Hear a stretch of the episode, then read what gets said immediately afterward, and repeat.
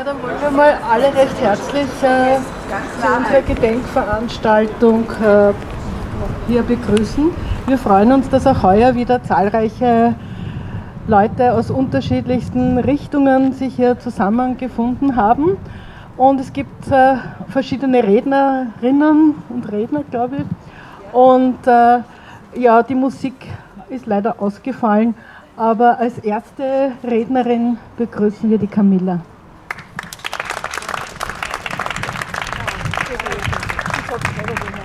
Ja, ja. Ja, hallo. Danke, dass ich da reden darf. Ich äh, rede stellvertretend für die Freiheitskämpferinnen und Freiheitskämpfer der Donaustadt und darf aber auch für die äh, Soho Wien sprechen. Das ist die LGBTQ-Organisation der Sozialdemokratie und wir versuchen uns jetzt auch lokal in den Bezirken ein bisschen einzubringen. Und nachdem die Donaustadt mein Bezirk ist, äh, darf ich das für, für uns hier machen. Ja, vielen Dank, dass ihr alle da seid. Heute ist, äh, glaube ich, ein sehr wichtiger Tag für, für uns als Antifaschistinnen und Antifaschisten.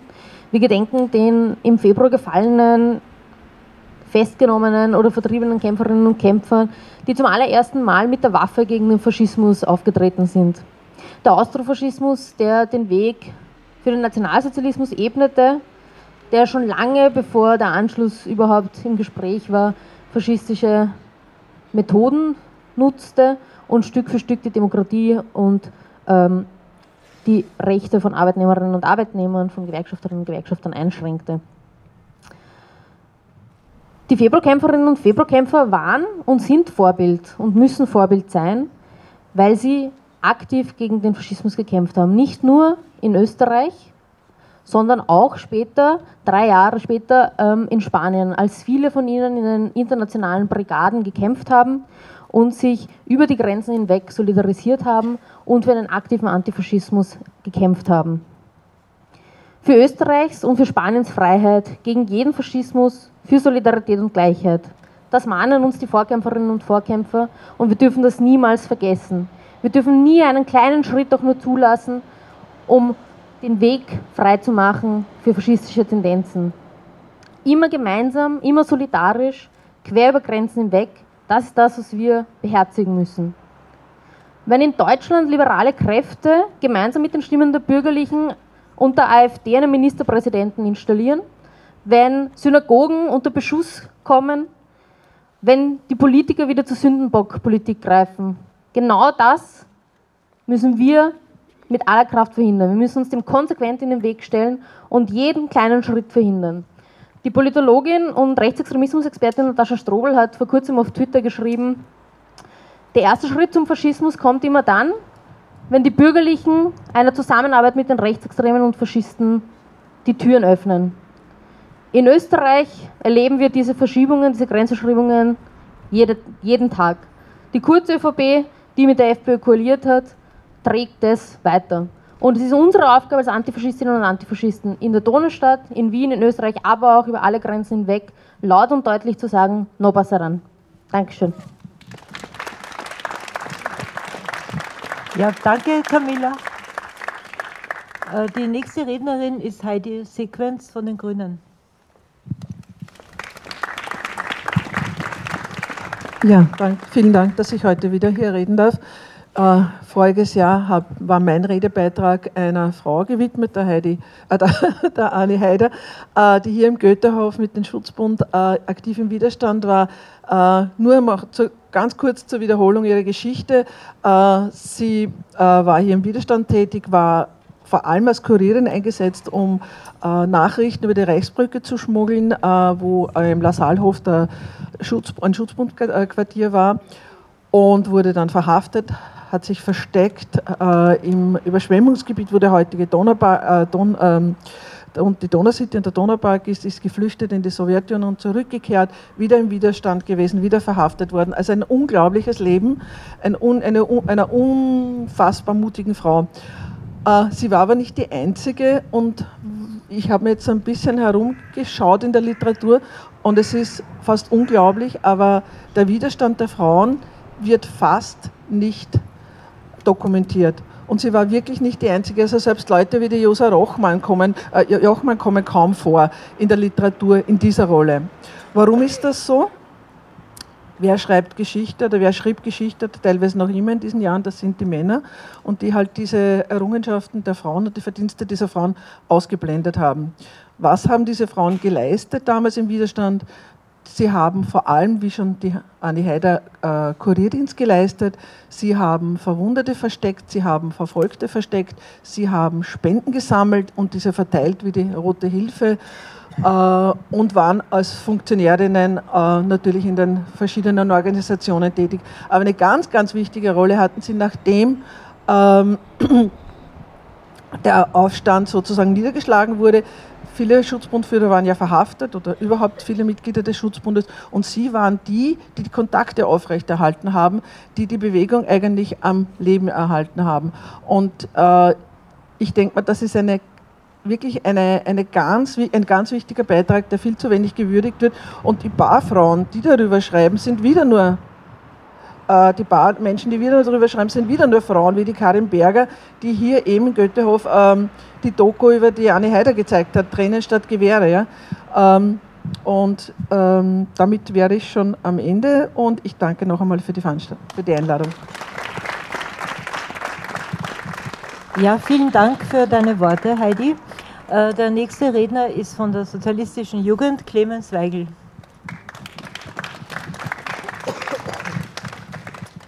Liebe Antifaschistinnen und Antifaschisten, für uns junge Menschen klingen die Erzählungen von Krieg und Terror, Mord und Faschismus oft wie dramatische Geschichten aus einer längst vergangenen Zeit oder aus fernen Ländern.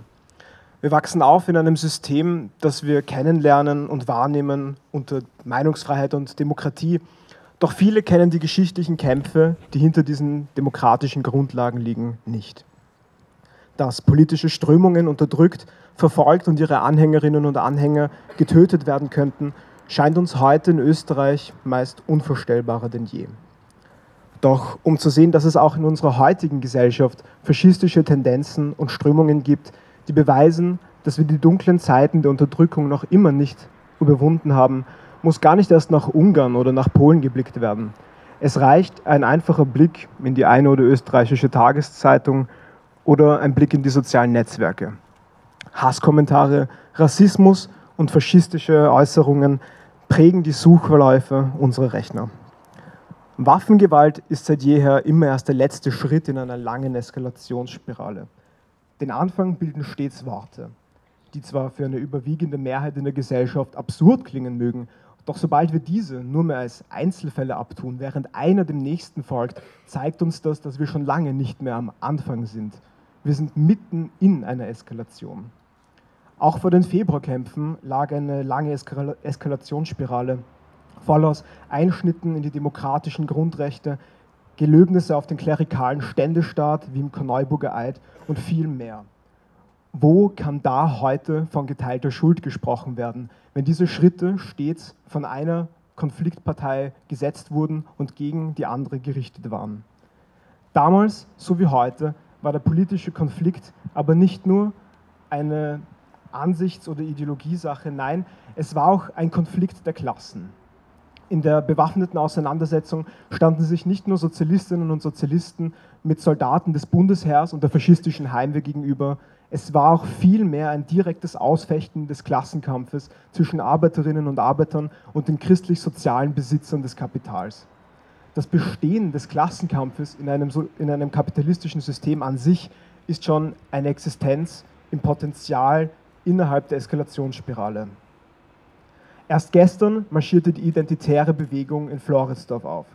Ihr Vorsitzender, der direkte Kontakte zum Attentäter von Christchurch hat, fällt immer wieder dadurch auf, dass er dieselbe Rhetorik benutzt, welcher jener Attentäter auch in seinem selbsternannten Manifest verwendet hat. Sich selbst bezeichnet er gerne als einfachen Patrioten oder besorgten Bürger. Doch auch heute sind dies nur verschleierte Tarnungen für jeden einzelnen Schritt innerhalb der Eskalationsspirale zwischen Begriffen wie Umvolkung oder dem großen Austausch. Es bleibt unsere Aufgabe zu verhindern, dass sich der Eskalationsprozess weiter fortsetzt. Die effektivste Waffe, um das erneute und weitere Erstarken antidemokratischer Bewegungen zu verhindern, ist und bleibt eine andauernde und konsequente Erinnerungs- und Gedenkarbeit. Lasst uns die Ereignisse und die tragischen Schicksale des Februars 1934 niemals vergessen, sondern treten wir stets dafür ein, den Opfern von Krieg und Faschismus zu gedenken. Erinnern heißt kämpfen. Wenn wir auch für die Zukunft unsere Demokratie und Freiheit bewahren möchten, so dürfen wir das Vergangene niemals in Vergessenheit geraten lassen. Danke.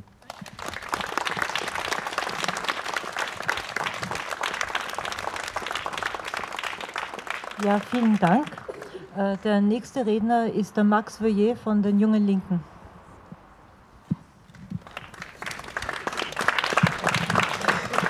Dankeschön. Ja, hallo. Äh, mein Name ist Max Voyer. Ich darf heute hier in Vertretung für Junge Linke Donaustadt sprechen. Ähm, und vielen Dank auch dafür, dass ich hier in diesem historischen Rahmen ein paar Worte sagen darf.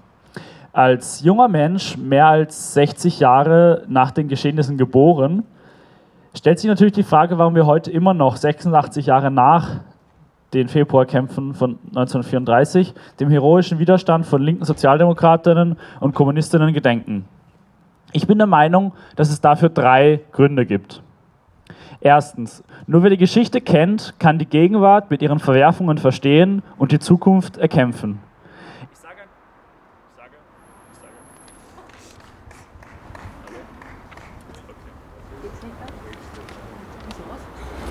Da leuchtet noch ein Licht, oder sonst? Nicht leuchtet noch ein Licht.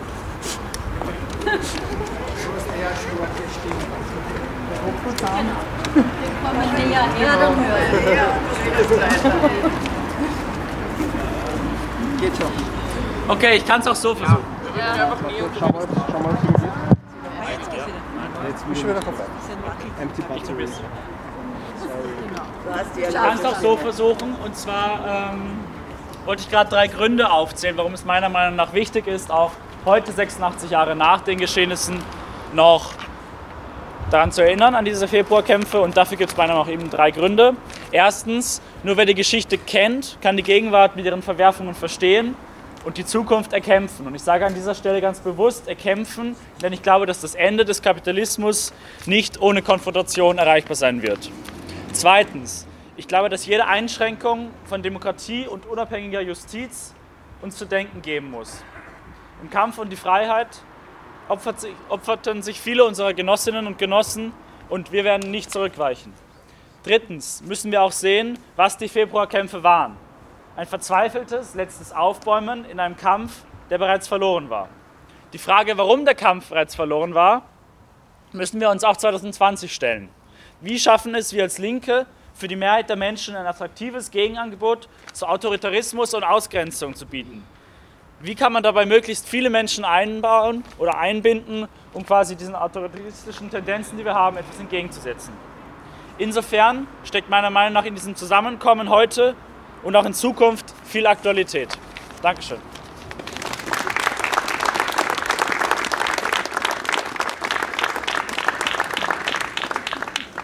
Ja, unsere nächste Rednerin ist Vedrana Kovic. Jovic, ja. Jovic, okay, äh, vom KZ-Verband. Hallo, ähm, danke, dass ihr alle. Ähm, danke, dass ihr alle heute da seid. Besonderen Dank an alle jungen Menschen, die heute da sind. Ähm, es ist gerade jetzt so wichtig, da wir nach Ibiza wieder mal einen der größten Politik- und Justizskandale ähm, der Zweiten Republik bevorsteht. Kanzler Kurz möchte sich die Justiz herrichten und greift dabei die Wirtschafts- und Korruptionsanwaltschaft an. Aber das ist nichts Neues für uns. Auch äh, sein geplanter, seine geplante Schutzhaft erinnert letztendlich nicht nur des Wortes wegen ähm, an die Zeiten des Austrofaschismus und des Nationalsozialismus. Es gibt ein Gesetz für die Inhaftierung von Verbrechern und es gibt ein Gesetz für die Inhaftierung von Verdächtigen. Also warum braucht ähm, Kanzler Kurz die Möglichkeit einer Willkürhaft? Für mich sind die Parallelen jedenfalls schon lange nicht mehr zu verleugnen. Während der NS-Herrschaft war dieses Gesetz die Grundlage für die Inhaftierung in die Konzentrationslager. Wir sind heute hier, weil vor 86 Jahren in Österreich etwas passiert ist, das ähnlich begonnen hat wie die Ereignisse der Ära Kurz. Politik wurde mit Hetze und Angst gemacht, die Justiz und der Staat faschistisch umgekrempelt, politische Konkurrenz ausgeschaltet und schließlich die Demokratie abgeschafft. 1943 haben sich die Genossinnen in den Februarkämpfen dagegen gewehrt. Wie eine meiner Vorrednerinnen schon erwähnt hat, waren viele dieser Widerstandskämpferinnen im gegen den Austrofaschismus äh, Frauen, die für unsere Freiheit letztendlich für unsere Freiheit kämpften. Sie waren in vielen äh, Feldern tätig und oft waren sie vergessen oder sind überhaupt ungesehen geblieben. Sie kümmerten sich zu Kriegszeiten nicht nur um die Reproduktionsarbeit, sondern waren, wie schon gesagt, ähm, hatten eine zentrale Rolle in der Infrastruktur und Kommunikation im Widerstand. Aber sie bauten auch Barrikaden, luden Maschinengewehre nach und gaben Waffen aus. Diese Frauen waren wie die schon erwähnte Rosa Jochmann, Marie Langer, Ida Sever, Anna Haider, Maria Fischer, nur um einige davon zu nennen. Sie alle zeichnete eines aus. Sie waren tapfere Frauen, die für ihre Überzeugungen kämpften und die Solidarität hochhielten. Sie werden uns immer als große Vorbilder bestehen bleiben. 2015 verstarb leider eine der letzten Widerstandskämpferinnen mit 95 Jahren, Irma Schwager. Sie war zu Zeiten der Februarkämpfe gerade 14, aber sie berichtete von ihr und ihren Genossinnen aus der Zeit der Kämpfe, besonders im Goethehof. In Gedenken an Sie und die anderen Widerstandskämpferinnen möchte der KZ-Verband Wien euch nochmal daran erinnern, nie wieder Faschismus, nie wieder Krieg. Danke.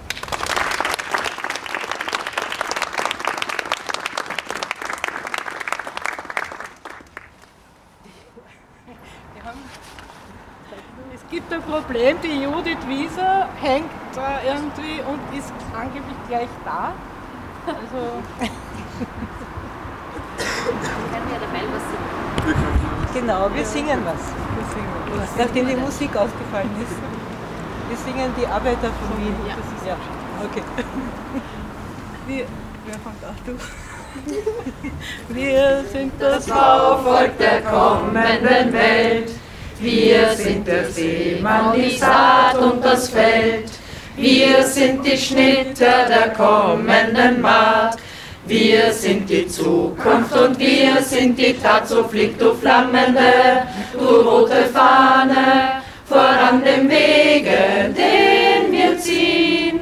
Wir sind der Zukunft, getreue Kämpferinnen, wir sind die Arbeiterinnen von Wien. So flieg du flammende, du rote Fahne, voran dem Wege, den. Wir sind der Zukunft, getreue Kämpferinnen, wir sind die Arbeiterinnen von Wien. Herren der Fabriken, ihr Herren der Welt, endlich wird eure Herrschaft gefällt. Wir, die Armee, die die Zukunft erschafft, Sprengen der Fesseln, engen der Haft, so fliegt du flammende, du rote Fahne, voran dem Wege, den wir ziehen. Wir sind der Zukunft, getreue Kämpferinnen, wir sind die Arbeiterinnen von Wien. So flieg du flammende, du rote Fahne, voran dem Wege, den wir ziehen. Wir sind der Zukunft, getreue Kämpferinnen, wir sind die Arbeiterinnen von Wien. Die Lüge uns schwerend umkreist, alles besiegend erhebt sich der Geist. Kerker und Eisen zerbricht seine Macht. Wenn wir uns ordnen zur letzten Schlacht, so fliegt du flammende, du rote Fahne, voran dem Wege, den wir ziehen. Wir sind der Zukunft, getreue Kämpferinnen, wir sind die Arbeiterinnen von Wien. So flieg du flammende, du rote Fahne, voran dem Wege, den wir ziehen. Wir sind der Zukunft, getreue Kämpferinnen, wir sind die Arbeiterinnen von Wien.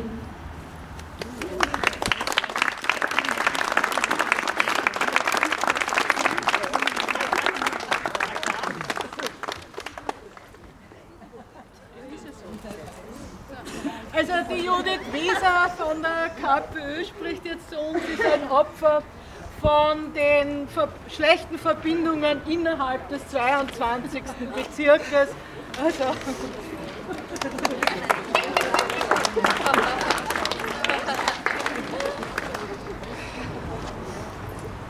Ich habe mich für den heutigen Anlass mit dem Leben von Kämpfern und vor allem den Kämpferinnen der KPÖ auseinandergesetzt, die sich sowohl an den Februarkämpfen 1934 ähm, als auch am spanischen Widerstandskampf nach dem Franco-Putsch beteiligt haben.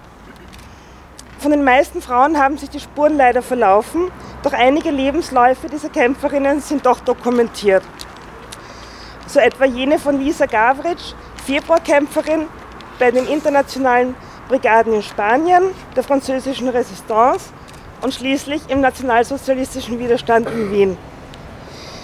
Oder Annie Petschenik, deren Weg ab 1934 so ähnlich war, dass man sich gerne vorstellen möchte, die beiden Frauen hätten sich gekannt. Aber wie soll man von solchen außergewöhnlichen Leben einen wirklich schlüssigen, nicht übertriebenen Bezug zu heute herstellen? Woran sich ein Beispiel nehmen und woraus Kraft schöpfen? Als Ganzes betrachtet ist es wohl zu groß und zu unfassbar. Diese Frauen sind wohl Schritt für Schritt, Aktion für Aktion ihren Überzeugungen gefolgt. Das große Ganze konnten allerdings nur noch wenige von ihnen nachträglich betrachten. Wir gedenken ihrer heute frei und sicher, aber viele von uns mit den gemischten Gefühlen zwischen dem Glauben an unsere geschützte Demokratie und den Befürchtungen, dass es mit dieser Sicherheit vielleicht doch nicht so weit her ist. Beim Lesen dieser unfassbaren Aneinanderreihungen von Kämpfen an unterschiedlichen Orten gegen unterschiedliche Protagonisten, aber doch gegen dasselbe System, muss ich unwillkürlich gedanklich ins Heute und Morgen gleiten. Denn nicht nur irgendwo weit weg, auch hier bei uns sind wir immer stärkeren Repressionen ausgesetzt, wenn auch noch nicht mit Waffengewalt. Politische Maßnahmen lassen die Armut nicht nur weiter und schneller wachsen, sie schnüren auch das Korsett um die betroffenen Menschen immer enger. Diese Menschen werden für den Mangel an vorhandenen Arbeitsplätzen bestraft. Es gibt Maßnahmen zur Enteignung derer, die ohnehin fast nichts besitzen. Weswegen auch immer mehr Menschen außerhalb dieses Systems und ohne hörbare Stimme ihr Überleben bestreiten. Und schauen wir hinüber nach Frankreich, dann sehen wir, in aller Deutlichkeit, wie ein Staat reagiert, wenn sich die Bevölkerung dagegen erhebt. Dann wird das System mit Waffengewalt verteidigt. Österreich ist davon noch weit entfernt. Hier kann die Politik auf die Ohnmacht der Ärmeren und die Bequemlichkeit der meisten setzen. Und auf die Zwiespalte zwischen denjenigen, die Schnitzel und Flugreisen nicht nur für die Reichen wollen, also nicht die angedachte marktkonforme Verbrauchsregelung, gegen diejenigen, denen es gut genug geht, um auf individuelles Konsumentinnenverhalten zu setzen. Und allen, die irgendwo dazwischen liegen, bloß vereint gegen die, die sich haben einreden lassen, Ausländer und Sozialschmarotzer sind am allen schuld. Und auch wenn es für viele eine bittere Pille ist, in Frankreich finden sich Menschen all dieser Richtungen auf den Straßen. Und genau das ist der Grund, warum eine politische Steuerung gegen einzelne Gruppierungen dort nicht möglich ist. Während in Österreich erst nur angedacht, in Deutschland bereits, sicht, bereits sichtbar sukzessive gegen die nicht käuflichen Proteststimmen, also generell gegen links gearbeitet werden kann. Und so frage ich mich, wie die vielbeschworenen Veränderungen, die durch die bevorstehende Klimakatastrophe eher zufällig die ökonomische Ungerechtigkeit mit in den Fokus gerückt hat, überhaupt eingeleitet werden soll. Wählbar scheint es aufgrund der politischen Unterschiedlichkeiten in der Bevölkerung nicht zu sein. In unserer Demokratie kann sich sogar die Repression legal durchsetzen. Und dann schaue ich wieder nach Frankreich und noch weiter nach Chile. Und wieder auf die vor mir liegenden Lebensläufe der Kämpfer und Kämpferinnen, deretwegen wir heute hier sind. Und der Bezug ist schlüssig. Danke. Ja,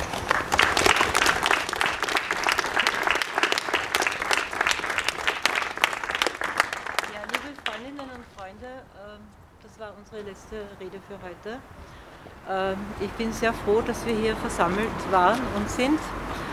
Und ich denke mir, ähm, dass es gut ist, dass wir so viele sind, Antifaschistinnen und Antifaschisten, und dass wir einander alle kennenlernen sollen und auch miteinander überlegen sollen, was wir im Bezirk zum Beispiel äh, tun können, damit sich diese Pest nicht ausbreitet, so wie sie äh, in den Köpfen der Leute um sich gegriffen hat in den letzten Jahren und sogar Jahrzehnten. Also ich bin sehr beglückt über alle Anwesenden und ja, genau, ein Foto wollen wir noch machen. Und äh, es gibt eine neue Veranstaltung äh, von Rassismusfreies Transdanubien auch im März, äh, die dem Frauentag gewidmet ist. Äh, sie wird nicht in unserem üblichen Treffpunkt im Gasthaus Vogelbauer stattfinden, sondern im Johanna-Donal-Haus, die übrigens dieser Tage ihren Geburtstag gefeiert hat. Und wo es auch einen schönen Film zum Anschauen gibt, die auch eine von uns war. Äh, und äh, es wird äh, Senem Aslan kommen von Didiv und wir werden über internationale Frauensolidarität und was das heute heißen kann und auch über ihre Veranstaltung Sister in Act, Sisters in Action, Sister Act, die sozusagen viele Frauen verschiedener Herkünfte zusammenbringen wird, sprechen. Okay, also noch einmal sehr vielen großen herzlichen Dank, dass es uns gibt. Ja.